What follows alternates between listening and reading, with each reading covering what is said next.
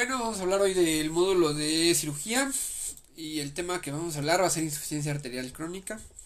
Y bueno, como definición tenemos que es la definición tenemos que es la manifestación clínica de la arteroesclerosis que afecta a la aorta abdominal y sus ramas terminales caracterizada por estenosis o obstrucción de la luz arterial. Debido a placas de ateroma originadas en la íntima que proliferan hacia la luz arterial provocando cambios hemodinámicos en flujo sanguíneo, resultando la disminución de la presión de perfusión e isquemia tisular, mismo que no permite cubrir las necesidades metabólicas del tejido al someterse a un esfuerzo. Como factores de riesgo vamos a tener de insuficiencia arterial crónica, vamos a tener la edad, el sexo, tabaquismo, diabetes mellitus, dislipidemia, hiperhomocisteinemia e hipertensión arterial. En el abordaje inicial, ¿qué vamos a hacer? Eh, hay que pedir que el paciente suspenda el tabaco y se pueden utilizar sustitutos para su suspensión. Paciente con hipertensión, mantener eh, presión entre 140-90 y 130-80 milímetros de mercurio eh, pacientes diabéticos con enfermedad vascular periférica mantener hemoglobina glucosilada menor de 7 a 6% preferentemente menor de 6.5 ¿va? entonces menor de 6.5 en pacientes diabéticos pues entre 7 a 6% pacientes con hiperlipidemia mantener los LDL debajo de 100 miligramos sobre decilitro ¿va? Eh, dieta para control de lípidos y bueno, en la exploración vamos a encontrar los síntomas y, y los datos en la exploración. Los síntomas va a ser hipotermia, palidez en extremidades, eh, pérdida de pello, uñas quebradizas, fatiga y dolor muscular al caminar distancias menores a 500 metros que se en el reposo. Entonces, hipotermia, palidez en extremidades. Aquí, pues igual, hipotermia de extremidades, extremidades frías, ¿no? Pérdida de vello, uñas quebradizas, fatiga y dolor muscular al caminar distancias menores de 500 metros y, que se den en el reposo. En la exploración. Es claudicación intermitente, ¿no? Lo característico también. Correcto. Eh, en la exploración vamos a tener integridad de la piel y faneras, así dice. Coloración, úlceras, palidez plantar y digital al elevar extremidades. Este las extremidades pues van a estar frías. Llenado capilar distal va a estar disminuido. Aquí supongo que es disminuido. Pulsos periféricos disminuidos o ausentes. Como el popitlio. Popliteo. Pedio. Tibial posterior. ¿Vale? Entonces son las alteraciones. Va a haber soplo sobre el trayecto de la arteria, que es pulsus tardus et parvus. ¿Sale? Pulso sobre el trayecto de la arteria, que vamos a tener que son pulsos tardus et parvus. Va.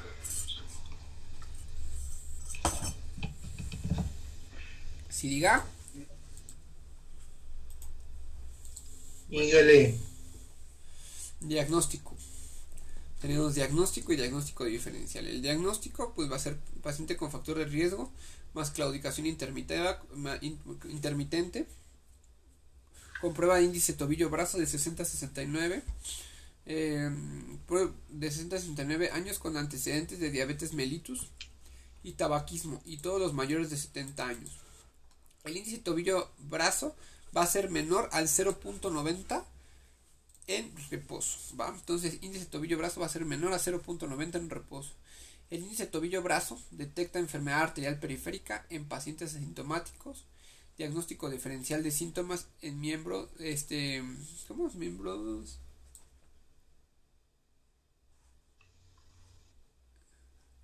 médico pasante de servicio social o qué pedo. Miembros pélvicos, creo que era superior. Ah, miembros este superior, este pélvicos era Sí, recuerden que creo que eso no lo digamos este el copy paste. Sí, se me pasó corregir eso, sí no me acuerdo la data. son miembros pélvicos, ¿no? Este, identifica con, por pacientes con disminución de la funcionalidad funcional en los miembros pélvicos. El paciente, en pacientes claudicantes, realizar el índice tobillo-brazo, quedamos que es menor de 90. Ajá. en reposo y después del ejercicio, caminando en banda en el área de no más de 5 minutos. Disminución del índice tobillo brazo del 15%, 1.3 post ejercicio es igual a enfermedad arterial que otra importante. Entonces, menos de menos de cuánto? 0.9 o 15%, disminución del 15%, 1.3 post ejercicio es igual a enfermedad arterial periférica. Después tenemos el diagnóstico eh, diferencial, pues una oclusión venosa severa, síndrome compartimental crónico, enfermedad lumbar o estenosis espinal, osteoartritis, enfermedad inflamatoria muscular y ciatalgia.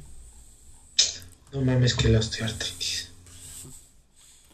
Estudios inicial. ¿Qué? Índice tobillo brazo. Índice tobillo brazo. Leve 0.71 a 0.9. ¿Va? Ya menor de 0.9 ya tenemos un diagnóstico. Moderado de 0.41 a 0.7 y grave 0. menos 0.4 ya no, ya no pasa ni el agua. ¿va? Bueno, entonces en segunda pedimos un Doppler. Lo primero va a ser inicial, índice tobillo, brazo. Después vamos a pedir un Doppler. Ya deja estar moviendo la compu. Segunda Doppler, porque nada más estoy explicando y castroso. Segundo Doppler duplex cuando el índice tobillo-brazo es menor 0.9. Entonces tienes tu índice tobillo-brazo menor 0.9 y solicitas un Doppler, ¿va? Claro. Arterio, arteriografía para ver el grado de la estenosis. El flujo, ¿no? Luego arteriografía. arteriografía prerequisito para pacientes que requieran manejo quirúrgico abierto o endovascular. Eh, angioresonancia alternativa a la angiografía. Treatment, tratamiento. Hay no farmacológico, farmacológico y quirúrgico. El no farmacológico hay que no, no hay que usar ropa ajustada. Hay, hay, que proteger del frío.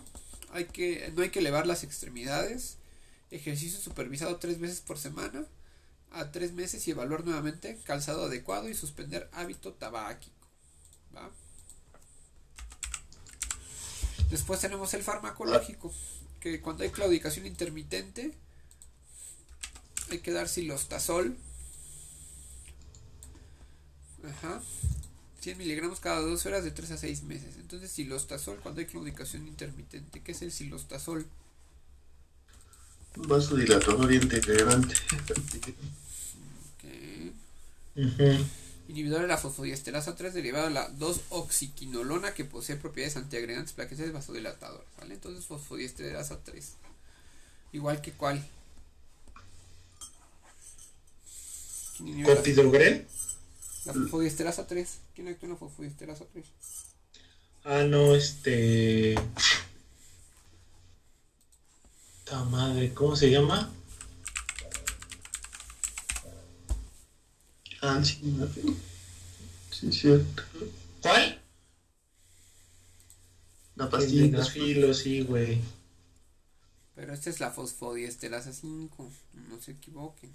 ¿Y la otra es la 3? La 3. Ahí está. No, pero pues por eso lo estoy revisando. No hay que confundirnos. No, por eso estoy diciendo, no se confunden. Segunda línea, entonces fosfodiesterasa 3, silostazol y fosfodiesterasa 5 en de filo. En segunda línea, pentoxifilina, 400 miligramos cada 12 horas, de 3 a 6 meses. Entonces, pentoxifilina, segunda línea. Primera línea, este, silostazol, segunda línea, pentoxifilina ácido acetil salicílico de 80 a 150 miligramos al día y clopidogrel de 75 miligramos, ya que son antiagregantes plaquetarios y esto es para el control de la enfermedad cardiovascular asociada. ¿Va? Ah. Después tenemos pravastatina, que es el control de hiperlipidemia como factor de riesgo. ¿Sale? Entonces, silostazol, pentoxifilina. silostazol y pentoxi, ¿no? Ajá. Ya las comorbilidades también prestadas. Correcto. Tenemos después el treatment quirúrgico. Revascularización quirúrgica con injertos autólogos o sintéticos en pacientes con lesiones estenóticas u obliterantes candidatas, enfermedad aortoiliaca, femoropopitlia y vasos distales. Revascularización endovascular, pacientes con lesiones estenóticas u obliterantes candidatos a lesiones no calcificadas. Entonces, revascularización quirúrgica con injertos autólogos o sintéticos, pacientes con lesiones estenóticas u obliterantes, candidatas con enfermedad ortoiliaca, femoropopitla y vasos distales. Hay que hay revascularización endovascular, pacientes con lesiones estenóticas u obliterantes, candidatas con lesiones cortas no calcificadas. Eh, Pero entonces, ¿cuál de estos es de elección, papá? Pues la, la, revascularización quirúrgica o endovascular?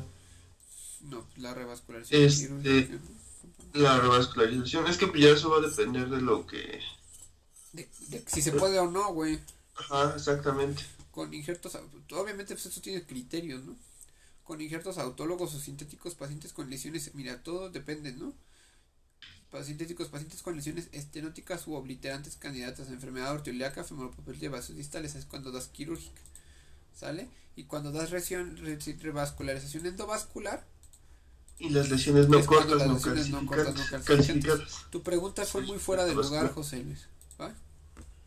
¿Va? obviamente depende. Bueno, entonces tú dime cuál pongo de elección. Depende, güey. Si te ponen una enfermedad ortoiliaca, no, no me está. Si no me ponen ¿En dónde está la afección? Te la tienen que poner, güey. Y si no, pues le pones. No, te echas un volado. Te echas un volado, pues sí, güey. Si no, está, la pregunta está mal, güey. Es como si te dijeran. No sé, güey. ¿Qué te gusta? Tratamiento de. Una madre, o sea. Que te pongan, eh, que te pongan una hernia, güey. Te pongan las, los dos tipos, güey. ¿Cuál pones? Pues es que es, así tu pregunta, güey. Depende del tipo, ¿no? Simpatectomía lumbar Tratamiento paliativo. Mira, lo más común es que te pongan revascularización, güey.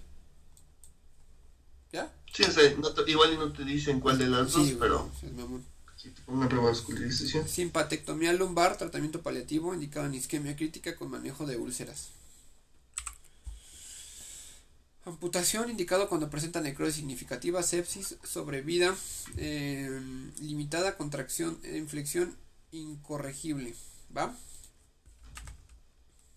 Bueno.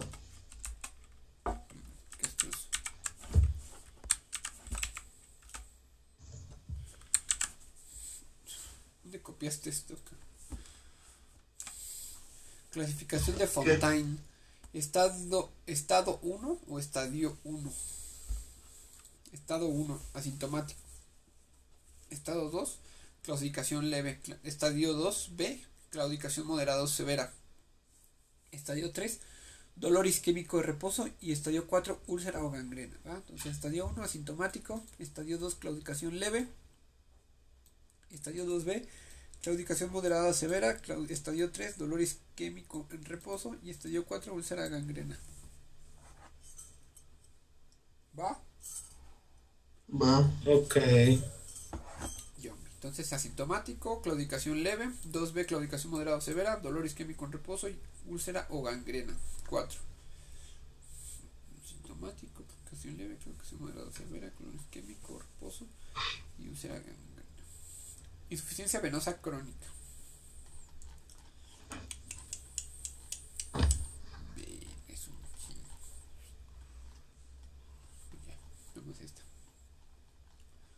Insuficiencia venosa crónica. Definición. Condición patológica del sistema venoso caracterizada por la incapacidad funcional del retorno sanguíneo debido a anormalidades de las paredes venosas y valvulares que lleva a una obstrucción o reflujo sanguíneo. Entonces, condición patológica del sistema venoso caracterizada por la incapacidad funcional debido a anormalidades de las paredes venosas y valvulares que lleva a una obstrucción del flujo sanguíneo o reflujo sanguíneo. Eh, Unión Internacional de Flebología dice que es cambios producidos en las extremidades inferiores como resultados de hipertensión venosa prolongada. Con factores de riesgo, ¿qué vamos a tener? Edad, antecedentes familiares, ortostatismo prolongado, obesidad, embarazo, sedentarismo, profesiones de riesgo. Y en interrogatorio pues van a presentar pesantez, dolor de extremidades inferiores de predominio vespertino, no es indicativo como dato único. Prurito, calambres nocturnos, cansancio, edema vespertino, empere, emperoa. Salió a madre, no arreglarlo.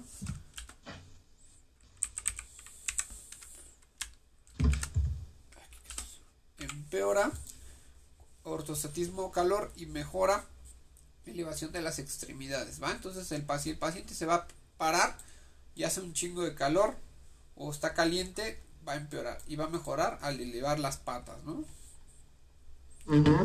Exploración física. El paciente en...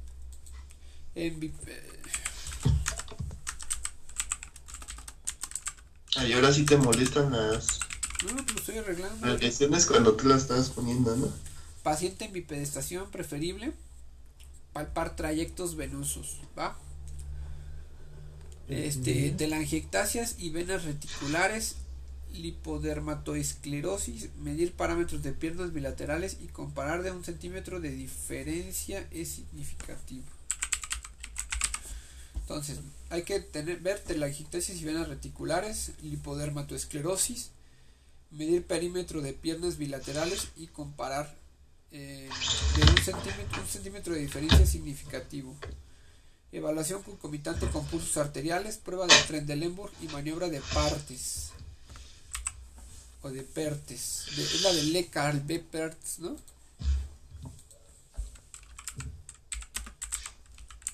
¿Es esta? Ah, no es diferente. Esa es una enfermedad. Entonces, maniobra de Pertes. Clasificación de la CEAP. Hiperpigmentación, región maleolar medial, insuficiencia venosa complicada, atrofia blanca, eczema varicoso, este, insuficiencia venosa crónica complicada, celulitis, úlceras, insuficiencia venosa complicada, hipoderma, hipodermitis, insuficiencia venosa complicada, hemorragia, insuficiencia venosa complicada, tremboflebitis, superficial profunda, insuficiencia venosa complicada, linfangitis, insuficiencia venosa complicada, salud. Entonces, a ver, depende de lo que presente va a ser el grado, ¿no? Entonces, hiperpigmentación o región maleolar medial, complicado, todas van a ser complicadas. Atrofia blanca, eczema varicoso, complicada. Celulitis, úlceras, complicada. Hipodermitis, complicada. Hemorragia complicada. Tromboflebitis superficial o profunda, complicada. Y linfangitis, complicada. ¿Va? El diagnóstico va a ser completismografía.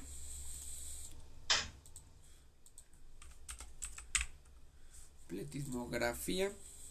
Cuando el paciente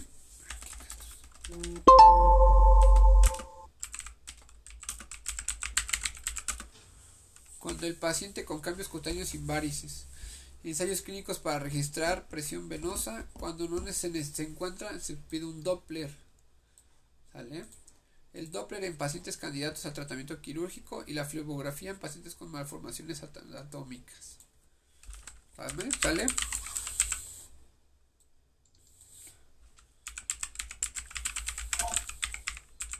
Entonces, el, el, la, lo primero que vas a pedir es la pletismografía, güey. ¿Ok? ¿Estamos? Ah. Pletismografía, que es esta madre.